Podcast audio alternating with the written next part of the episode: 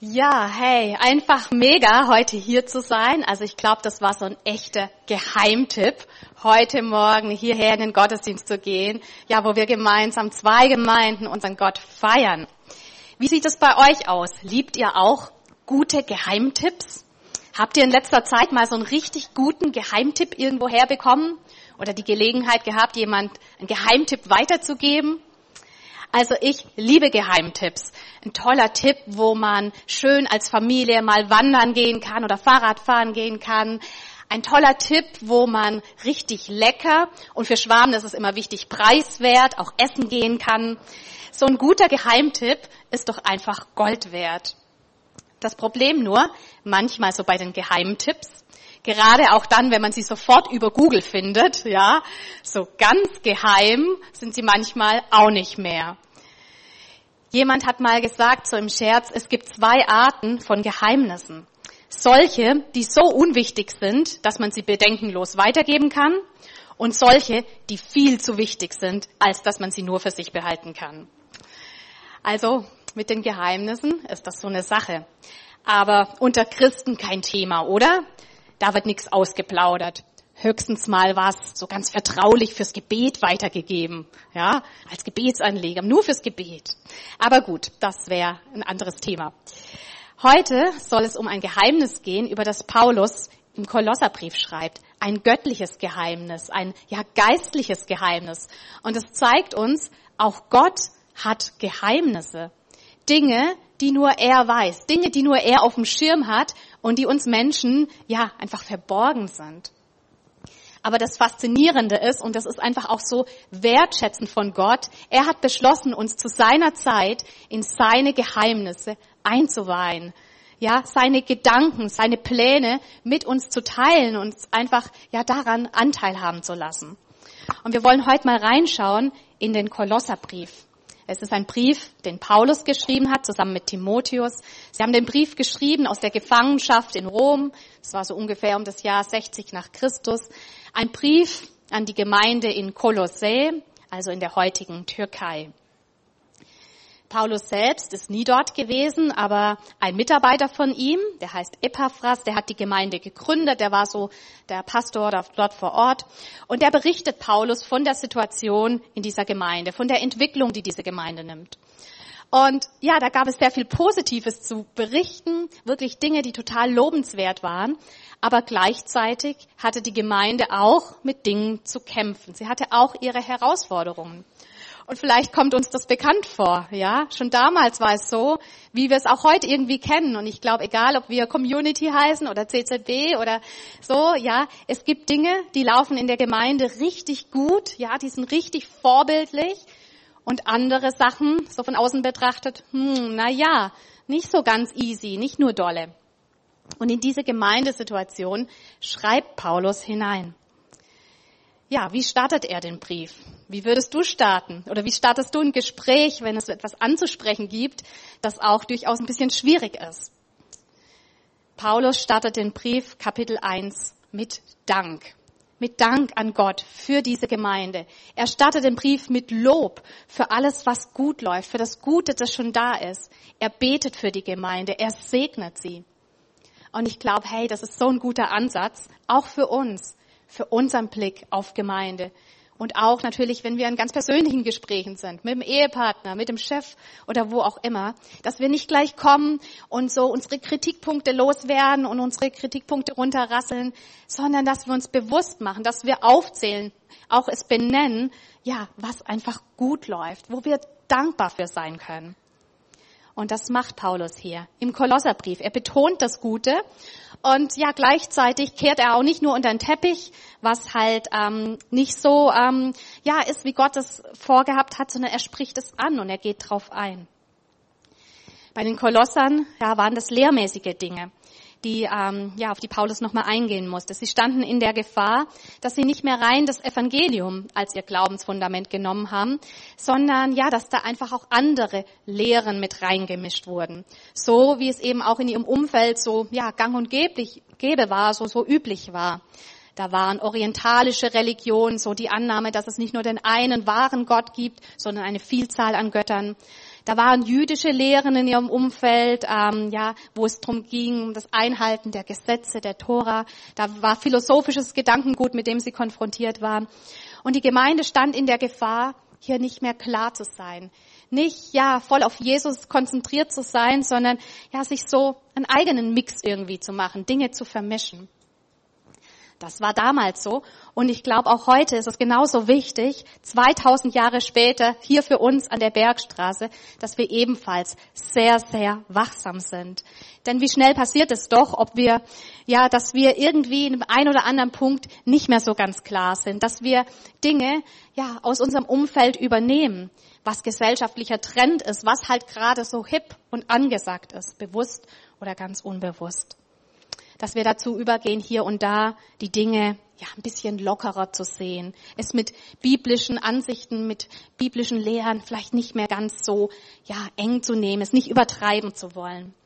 Aber Paulus schreibt hier in Kapitel 2 in Vers 8, Nehmt euch vor denen in Acht, die euch mit einer leeren, trügerischen Philosophie einfangen wollen, mit Anschauungen rein menschlichen Ursprungs, bei denen sich alles um die Prinzipien dreht, die in dieser Welt herrschen und nicht um Christus.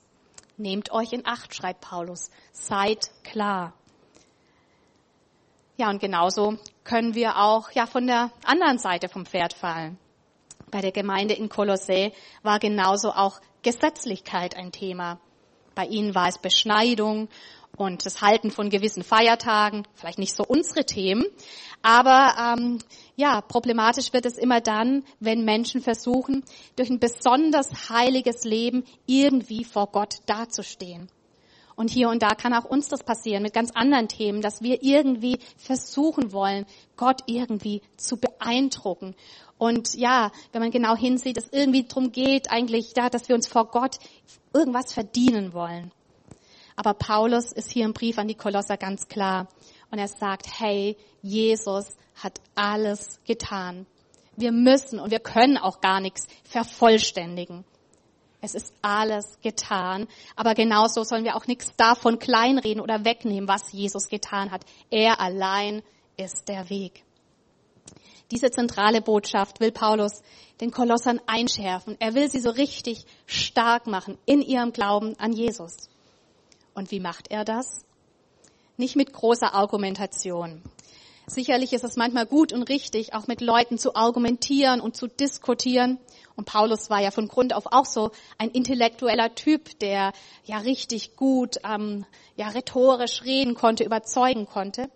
Aber was Paulus hier wichtig ist, er will das Herz erreichen. Er will Herzen gewinnen. Und so beginnt er davon, über Jesus zu schwärmen. Er schwärmt von Jesus. Er malt den Kolossern ein Bild von Jesus vor Augen, wer Jesus ist, wie Jesus ist. Er spricht über die Einzigartigkeit von Jesus, über seine Göttlichkeit, über seine Größe, über seine Besonderheit, über seine Herrlichkeit. Ich lese uns aus Kapitel 1 ab Vers 15 ein paar Verse. Da schreibt er über Jesus. Er ist das Ebenbild des unsichtbaren Gottes, der Erstgeborene, der über der gesamten Schöpfung steht. Denn durch ihn wurde alles erschaffen, was im Himmel und auf der Erde ist, das Sichtbare und das Unsichtbare, Könige und Herrscher, Mächte und Gewalten. Das ganze Universum wurde durch ihn geschaffen und hatte, hat in ihm sein Ziel. Er war vor allem anderen da und alles besteht durch ihn. Was für gewaltige Verse. Er ist das Haupt der Gemeinde, das Haupt seines Leibes. Er ist der Anfang der neuen Schöpfung, der Erste, der von den Toten auferstand. Denn nach Gottes Plan soll er in allem den ersten Platz einnehmen. Ja, Gott hat beschlossen, mit der ganzen Fülle seines Wesens in ihm zu wohnen und durch ihn das ganze Universum mit sich zu versöhnen.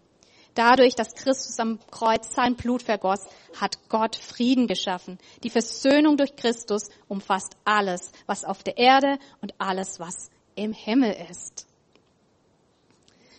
Jesus wird hier beschrieben als das Ebenbild Gottes, als der Schöpfer aller Dinge, der vor allem anderen schon da war. Paulus schreibt, hey, er ist das Haupt der Gemeinde. In ihm ist die ganze Fülle Gottes. Er ist der Versöhner. Und Paulus schreibt den Kolossern in ihre Situation hinein, hey, er ist der Versöhner, auch ganz konkret für euch.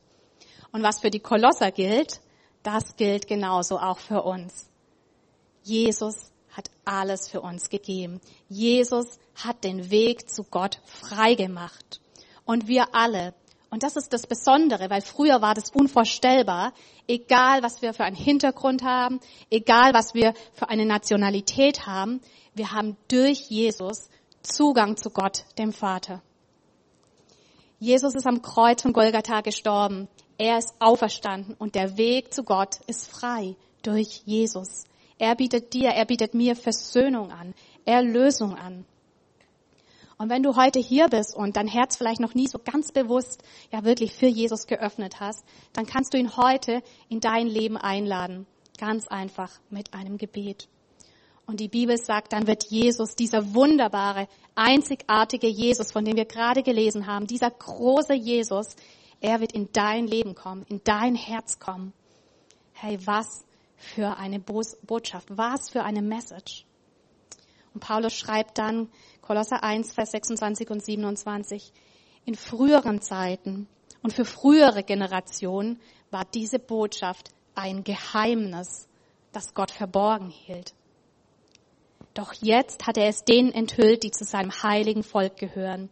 Ihnen wollte er zu erkennen geben, welch wunderbaren Reichtum für die nichtjüdischen Völker dieses Geheimnis umschließt. Und wie lautet dieses Geheimnis? Paulus bringt es hier auf den Punkt. Christus in euch, die Hoffnung auf Gottes Herrlichkeit. Christus in uns, das Ebenbild Gottes lebt in uns, der Schöpfer aller Dinge. Er ist in uns. Die Fülle Gottes ist in uns. Der Versöhner, er lebt in uns.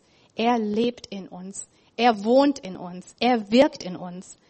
Er erlaubt uns nicht nur irgendwie, dass wir uns ja anbetend vor ihm niederwerfen und sagt uns nicht nur zu, dass er gnädigerweise hin und wieder mal an uns denkt, sondern er erwählt sich unser Herz, dass er in uns wohnt und er erfüllt uns mit Hoffnung auf Gottes Herrlichkeit.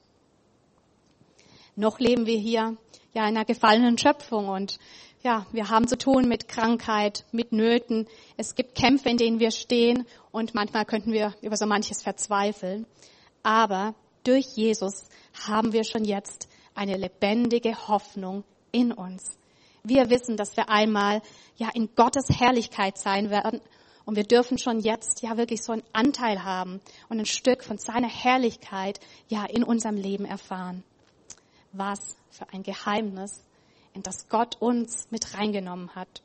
Und gleichzeitig, ich glaube, da steckt noch so viel mehr für uns drin, was wir ja ganz konkret und ganz praktisch einfach erfahren dürfen. Und ich freue mich jetzt auf Part 2, Christus in uns, die Hoffnung auf Gottes Herrlichkeit. Und dass Daniel, oder sagt ihr Hashi? Ja, Hashi, jetzt weiter über diese Hoffnung in uns, die Hoffnung, die von Gott kommt, zu uns sprechen wird. Ja. Yeah.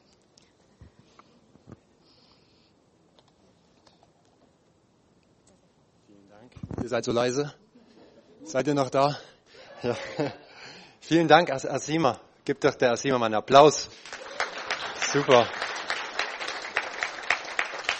Ich habe euch was mitgebracht.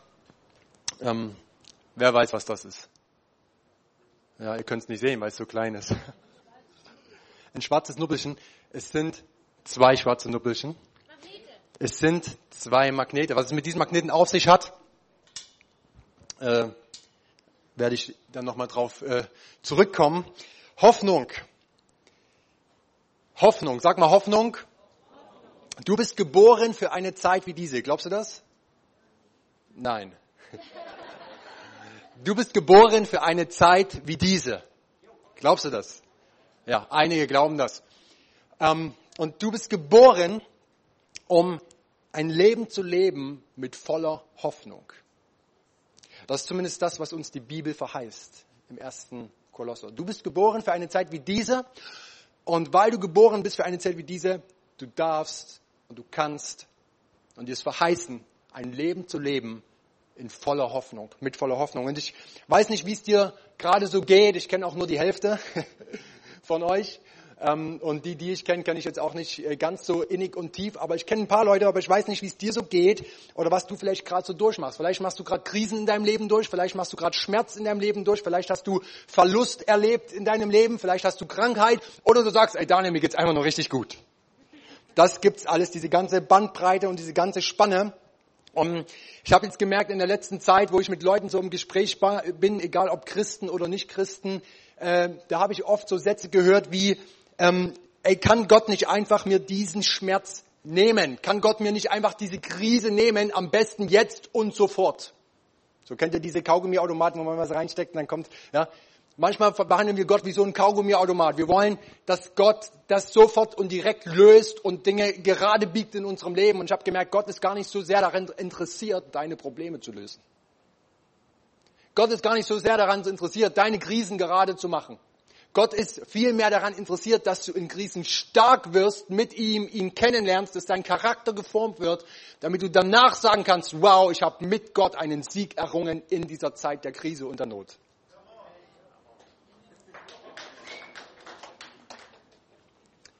Und ich möchte kurz die nächsten neun Minuten so über Hoffnung sprechen, weil ich gemerkt habe, dass wir schon sehr lang, einige von uns und wir auch, wir alle, wir gehen irgendwie schon eine gewisse Strecke mit Jesus. Ja manche voll lang, manche sehr intensiv, manche vielleicht auch sehr kurz.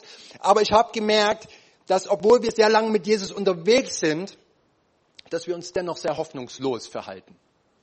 Wir verhalten uns sehr hoffnungslos und nicht einmal, ja, wenn so Krisen kommen, wenn Dinge, herausfordernde Dinge passieren, dann ist Jesus oft so gar nicht mehr so präsent. Dann steht die Krise im Mittelpunkt, dann steht das im Mittelpunkt, was dich gerade annervt, was dich, was dich, was dich stört oder so. Aber Jesus rückt so ein bisschen raus aus der, aus der Mitte, aus unserem Fokus. Ähm, und ich will dir sagen, du kannst, ey, dein ganzes Leben lang ist Jesus bei dir. Wir haben es auch von Asima gehört. Er ist dir nah. Der große Gott macht sich klein und kommt dir. Er ist dir nah. Er ist nah in deinem Leben. Er will dir nah sein. Aber ich will dir sagen, es passiert etwas in deinem Leben, wenn du dir bewusst wirst, dass er auch da ist. Dass er nah ist. Es passiert etwas. Das Bewusstsein in dir setzt etwas frei. Wenn du dir bewusst wirst, dass er auch da ist mit seiner Kraft, mit seiner Power, mit seiner Herrlichkeit, dann macht das etwas mit dir. Du kannst so reich sein in Jesus, aber wir benehmen uns oft so arm. Ja. Wir reden so viel von der Fülle, aber wir erleben so wenig in unserem Leben. Du kannst so reich sein in Jesus, aber wir nehmen uns so arm. Und Kolosser 1, 27, da heißt es, Christus in dir, die Hoffnung auf Gottes Herrlichkeit. Weiß nicht, was das mit dir macht, wenn du das liest. Was ist eigentlich Hoffnung? Was ist das, wovon die Bibelstelle hier redet? Was ist Hoffnung? Ich habe so überlegt und habe gemerkt, Hoffnung ist eigentlich sowas wie die Luft zum Atmen. Hoffnung ist das, was du jeden Tag brauchst. Hoffnung ist das, auf was du nicht verzichten kannst. Hoffnung ist mehr als positives Denken. Hoffnung ist viel mehr als optimistisch zu sein. Viel mehr als Optimismus. Optimismus ist psychologisch. Hoffnung ist göttlich. Optimismus, äh, Optimismus ist das Vertrauen auf deine eigenen Fähigkeiten und Stärken. Hoffnung ist dein Vertrauen auf Gottes Möglichkeiten und Stärken. Optimismus, Optimismus ist dein Glaube auf deine eigene Kraft, aber Hoffnung ist das Vertrauen auf Gott und auf seine Kraft. Optimismus ist eine zeitlich begrenzte Verleugnung der Realität. Also, ja, in dem Sinne so, ach ja, es wird schon alles gut werden. Ach ja, das wird schon alles gut werden. Hoffnung ist ein stabiles und permanentes Vertrauen in Gott. Und ich glaube, wenn du diese Hoffnung hast und wenn du das liest und wenn, wenn, wenn du sagst, das soll real sein in meinem Leben, wenn du diese Hoffnung hast, dann wird sie dich nicht verlassen. Denn Hoffnung hat einen Namen und dieser Name hat gesagt, ich will bei dir sein. Jesus. Hoffnung ist nicht einfach ein Wort, sondern Hoffnung ist eine Person und diese Person heißt Jesus und dieser Jesus sagt, ich werde dich nicht verlassen. Ich bin bei dir. Ich lebe in dir mit meiner Kraft und du darfst mir vertrauen mit einem permanenten Wissen, dass ich da bin. Das ist Hoffnung. Optimismus verneint oft die Realität des Lebens. Sie färbt so das Leben so manchmal so rosa-rot. Ja, so ein bisschen schön, auch wenn das Leben nicht schön ist. Hoffnung tut das nicht, weil mit Hoffnung kannst du der ganzen Brutalität, der ganzen Krisen, der ganzen Depression, die vielleicht in deinem Leben ist, brutal ins Auge schauen. und wissen, mit meinem Gott kann ich da durchgehen, weil er voller Hoffnung an mir glaubt. Die Bibel sagt, äh, dass, dass der Gott, der in uns lebt, ein Gott der Hoffnung in der Zukunft ist. Also Gott hofft die ganze Zeit in dir, wow, komm, wir gehen da durch, durch diese Zeit und es wird gut werden, wir werden zusammen Sieg erringen. Gott nimmt dir nicht einfach was weg. Gott schreibt nicht einfach das Ergebnis bei Mathe dahin und sagt, das macht kein Gott, das macht kein guter Vater. Er geht mit dir durch. Er schenkt dir Hoffnung. Also Hoffnung, die nicht psychologisch ist, sondern Hoffnung, die von Gott kommt. Und ich glaube, ich spreche so ja nicht für mich, aber ich merke das auch in meinem Leben. Ich kenne so dieses Gefühl, wenn Hoffnungslosigkeit in dir aufstehen möchte und dich so umweben möchte, umschlingen möchte, dich vereinnahmen möchte und dein ganzes Gedankengut sich nur noch darum dreht, wie hoffnungslos eigentlich mein Leben und diese Zeit ist, in der wir leben. Und das Hoffnung zu dir sagt, deine Umstände werden sich nicht bessern. Du bist zu nichts Nütze. Also ich habe erst jetzt wieder eine Nachricht bekommen auf, auf Instagram von einer Familie, von einem jungen Mann, der jahrelang meine Veranstaltungen besucht hat, die Jugendveranstaltungen. Und er hat mit 21 Jahren sein Leben beendet. 21. Ich kannte ihn gut. Ich kannte ihn gut. Aber weißt du, es gibt so hoffnungslose Momente in dem Leben, dass Menschen nie wirklich ihren Platz im Leben finden und vielleicht ihr Leben beenden, weil sie vielleicht überall und immer irgendwo sind, aber nie wirklich diese Hoffnung ergreifen, die Gott ihnen hinhält. Wie ist es in deinem Leben? Was ergreifst du in deinem Leben? Also ich habe gemerkt, Hoffnung, jetzt komme ich zu meinen Magneten. Guck mal, was passiert. Ah. Aber jetzt kommt kein Ton mehr. Ah, jetzt kommt wieder Ton. Vielleicht stört das jetzt. Ja. Mach's nicht kaputt, ne? Nee. Also pass mal auf. Magneten, ne? So, was machen die? Die ziehen sich an. Weißt du, was Hoffnung macht? Hoffnung zieht das an, was es erwartet. Also wie ist denn deine Erwartung in deinem Leben? Hoffnung zieht immer das an, was es erwartet. Wie so zwei Magneten. Die können gar nicht anders. Die ziehen sich an. Die ziehen sich an die ganze Zeit. Und die bleiben permanent, permanent zusammen. Hoffnung zieht das an, was es erwartet. Und wie können wir Hoffnung gewinnen in schweren Zeiten? Gibt es jemand, der hat schwere Zeiten erlebt? Gibt es jemand, der hat gerade schwere Zeiten? Meine Hand ist auch da, ja, den Hand gesehen. Wie können wir Hoffnung gewinnen in schweren Zeiten? Und so komme ich jetzt zum Schluss, weil ich will das am Beispiel Jesus machen, der gesagt hat, ich bin bei dir. Ja, wie hat, was hat Jesus gemacht? Jesus ist durch die ein oder andere hoffnungslose Situation gegangen, aber es gab eine Situation im Leben von Jesus, das war die größte hoffnungslose Zeit im Leben und in der Bibel von Jesus, nämlich kurz bevor seinem Tod im Garten Gethsemane ist Jesus durch eine hoffnungslose Zeit äh, gegangen. Und was hat Jesus getan? Und ich finde es immer schön, dass Jesus irgendwie dir auch durch das, wo er hingeht, dir einen praktischen Tipp an die Hand gibt, sagt, schau mal mich an, ich glaube, du kannst davon lernen. Ja? Jesus hat in der schwersten Zeit seines Lebens etwas getan. Punkt eins, er hat seine Freunde kontaktiert. Er ist zu seinen Freunden gegangen und hat sie kontaktiert. Jesus brauchte Hilfe von seinen Freunden. Und damit meine ich nicht jeder. Wenn man es auch mal so liest, die zwölf, da gab es besondere drei. Und die hat Jesus genommen und er hat gesagt, ich brauche eure Hilfe. Und das waren seine wirklichen, echten, tiefen Freunde. Und was hat Jesus hier gemacht? Jesus erzählt ihnen, wie es ihm wirklich geht. Er ist ehrlich. Er sagt, wie es ihm geht. Und ich will dir sagen, bau du in deinem Leben Freundschaften in guten Tagen deines Lebens und nicht in den schlechten Tagen. Weil wenn du Freundschaften baust in den guten Tagen deines Lebens, dann wirst du auch wirklich herausfinden, wer sind wirklich deine guten Freunde. Baue Freundschaften in den guten Tagen deines Lebens.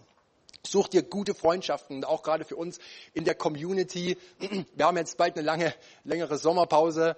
Ähm, ich will dich ermutigen, auch in dieser Zeit, baue Freundschaften, such dir gute Freunde, bleib in Kontakt mit Menschen, bau Freundschaft, lebe Beziehung. Was hier wieder steht, Punkt zwei: Freunde werden müde. Na David.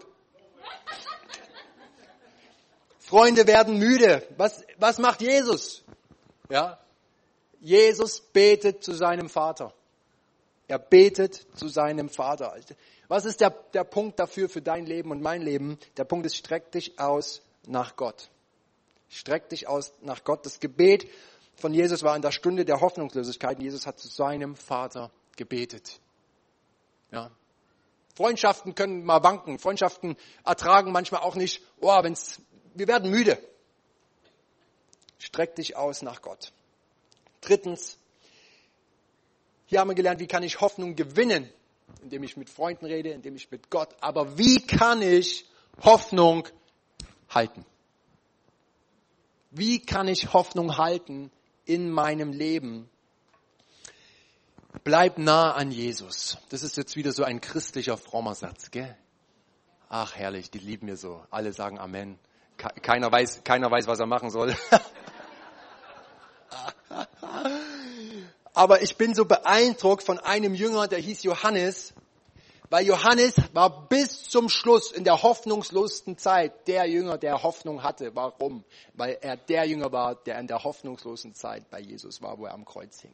Alle anderen sind weggerannt. Alle anderen waren, waren weg, haben sich von der Krise überschütten lassen und sind hoffnungslos weggerannt. Die haben gedacht, jetzt ist alles vorbei. Aber einer, der nah an Jesus war, der seinen Herzschlag kannte, ist nicht weggerannt. Warum? Weil er wusste, es gibt Hoffnung es gibt Hoffnung. Er hat etwas gecheckt. Und der war der einzige Jünger, der, der alleine noch von allen anderen Jüngern stand, der nah am Kreuz. Und er wusste das. Er war da. Das war Johannes. Bleib nah an Jesus. Wie kannst du nah an Jesus bleiben? Ich will dich einfach ermutigen. Lies deine Bibel. Das ist eine Verheißung. Christus in euch, die Hoffnung auf Gottes Herrlichkeit. Aber wusstest du, dass es über 7000 Verheißungen gibt? Oh, ich kenne nur zwei. Ja, es gibt über 7000 Verheißungen, die uns die Bibel mitgibt und die wir ergreifen dürfen. Vielleicht nicht gleich alle 7000, aber such dir mal zwei, drei heraus, die dich ansprechen und du sagst, hey, das nehme ich doch für mein Leben und jetzt gehe ich dafür und ich, ich will da voller Hoffnung leben. Und vielleicht gibt es Dinge in deinem Leben, wo du sagst, hier, hier habe ich so wenig Hoffnung. Sei an Jesus, indem du sagst, wie es dir geht. Erzähl deinen Freunden davon. Erzähl Jesus davon. Lass für dich beten. Geh mit, geh nicht alleine durch Dinge durch und sei dir gewiss, was Asima gesagt hat. Jesus, der große Jesus, ist klein geworden und er lebt in dir. Er ist dir viel näher, als was du denkst. Ich habe gemerkt, Christen, die die Verheißung Gottes nicht kennen, die leben oft sehr sorgenvoll. Aber Christen, die die Verheißung Gottes kennen, die leben voller Hoffnung. Das sind meistens die Menschen, die dir manchmal ein bisschen auf den Keks gehen. Denn ich weiß, was, was für Gedanken ich über euch habe, spricht der Herr, Gedanken der Zukunft, Gedanken des Friedens und nicht des Unheils, um euch eine Zukunft und eine Hoffnung zu geben. Merkst du, wie, wie hoffnungsvoll dieser Gott ist für dein Leben? Und wir dürfen mutig sein, das zu nehmen, indem wir Gott sagen, mit einem ehrlichen Gebet, I take it. Ich nehme das für mich, Gott. Auch wenn es schwierig ist, ich nehme das, aber wir gehen da durch und wir erringen einen Sieg. Hoffnung. Guck mal noch deinen Nachbarn und sag, du kannst hoffnungsvoll leben. So, das waren meine zehn Minuten. Wir wollen jetzt zum Abschluss noch für dich die richtigen Audio-Apps auszuwählen. Kannst du dir das in Zukunft anhören? Bibel. Die spinnt manchmal. Ja. Ähm, wir wollen noch kurz was machen. Und so habe ich mir gedacht, wir sind ja heute zwei unterschiedliche äh, Gemeinden, dann noch irgendwie eins, gell? Schön, gell? Und wir wollen noch was machen. Vielleicht können wir jetzt, die Reni wird noch uns was äh, spielen. Und in dieser Zeit, wo Reni was spielt, möchte ich, dass du dir einen Punkt nimmst aus dem, was Asima oder ich gesagt habe, einen Punkt, wo du sagst, hey, das ist mir total wichtig geworden. Und dass du dann auf jemanden zugehst, das ist natürlich auch herausfordernd, aber dass du hoffnungsvoll auf jemanden zugehst, den du nicht kennst, vielleicht aus der anderen Gemeinde, also Community, auf alle Menschen vom CZB und umgekehrt. Und dass ihr euch ganz kurz diesen einen Punkt nennt und dass ihr danach für euch betet. Anschließend werden wir noch gemeinsam ein Lied singen und dann wird Markus uns mit in den Abschluss nehmen. Cool, vielen Dank.